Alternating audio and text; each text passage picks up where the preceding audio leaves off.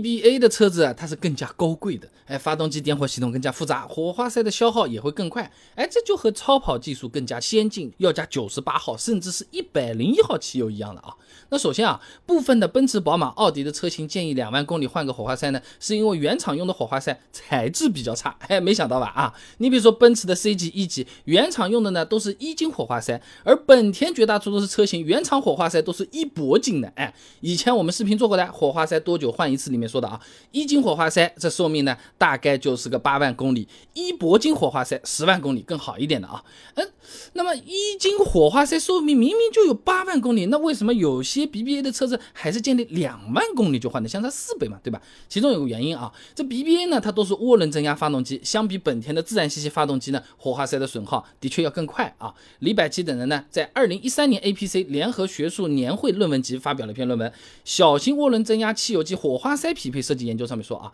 这涡轮增压发动机呢，伴随着进气压力的提高呢，与同排量自然吸气的发动机相比啊，缸内的热负荷及机械负荷呢是明显加剧的。这对火花塞来讲啊，需要承受更大的热冲击、更高的电压、更强的机械冲击以及更强的腐蚀性，哎，就会导致这个寿命啊急速下降。哎，拿这个点火电压来讲啊，这宝马的 B 四八 T 油发动机啊，点火电压已经提高到了四十二千伏了，而本田的 L 一五 B 二发动机呢，点火电压只有二十到三十千伏啊。那么更高的电压就意味着更多的损耗。你好比一顿快才十五块。差不多了，对不对？你非要吃个肯德基，那钱花呢，当然就是更快啊。那么即使同为这个涡轮增压发动机，好了，哎，BBA 它由于这个点火系统更加的复杂，也会导致这个火花塞的损耗比本田的涡轮机啊更快。你比如说啊，奔驰的什么 M 二七四、M 二七零、M 二七六等等发动机，哎，用了个叫做快速多重放电点火技术 MSI，哎，这个技术简单讲啊，就是在一个做工循环。一次喷油，火花塞最多可以啪啪啪啪啪点五次，那目的就是让这个燃烧可以更加的充分啊。那么宝马的 B 四八等等发动机呢，也是采用了这个类似的连续点火系统。那一次喷油，哎，它可以点火三到八次，啪啪啪啪啪啪啊。那么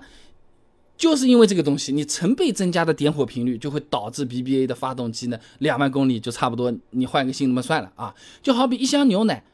二十四瓶啊，本来说好每天喝一瓶的，哎，可以喝个大半个月。结果你嘴馋，每天是两瓶两瓶倒在一个杯子里在那边喝的，一个礼拜，耶，没了吗？这个牛奶怎么那么不耐喝？明明买了二十四瓶，哎，反正就是要买新牛奶了，没了啊。那么有的朋友会说了。我的车子比本田还要厉害嘞，我十六万公里换火花塞的，这种情况很有可能是保养手册写错了啊。凯迪拉克 ATS L SRX 保养手册上写的都是十六万公里更换火花塞，实际上呢，六万公里就是建议要换的啊。目前最长寿的了金火花塞，哎，使用寿命也就是十五万公里，基本上是没有十六万公里的这种火花塞的啊。而且呢，这个美版同款车型火花塞的更换里程呢，也就是九点六万公里。再比如说啊。北京现代名图、朗动的保养手册上也写的十六万公里更换火花塞，而且原厂火花塞材质呢是一金，理论上来说也是不能用到十六万公里的啊。那么其他车子，如果你觉得保养手册上的那个更换周期特别长，你查一下火花塞型号看一下，保养手册也不一定是全都对啊。所以总的来讲，奔驰、宝马、奥迪建议两万公里就更换火花塞呢，不是这个厂家想要坑我们消费者的钱，他们要坑钱也不在这个小头上坑啊啊，真的就是为了配合发动机技术。像奔驰的 M 二七四发动机之前都要求两万公里换火花塞，后面的技术升级一下了，现在官方呢改成四万公里更换了。你看它还往上面加一加啊。